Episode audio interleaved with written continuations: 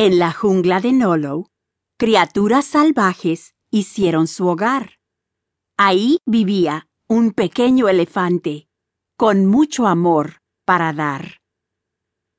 Ernie era bastante grande comparado con gatos o perros, pero era pequeño para ser elefante y no podía derribar troncos como sus compañeros.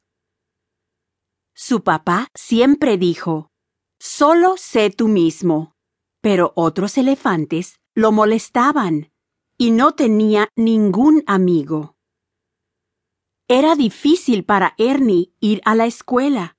Las burlas siempre lo tenían en un rincón.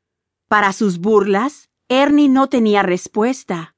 Para sus mofas, no había razón. Henry era un elefante grande y en la escuela muy popular.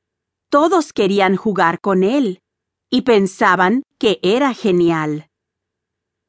Henry no quería a Ernie y dijo a sus amigos, Es muy pequeño.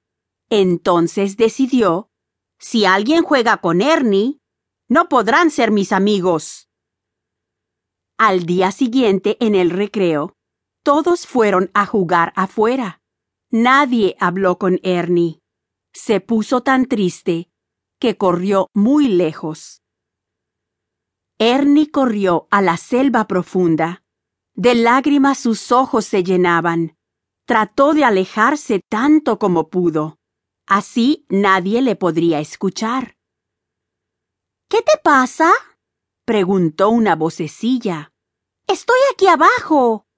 Ernie encontró una criatura que no le llegaba ni a la rodilla.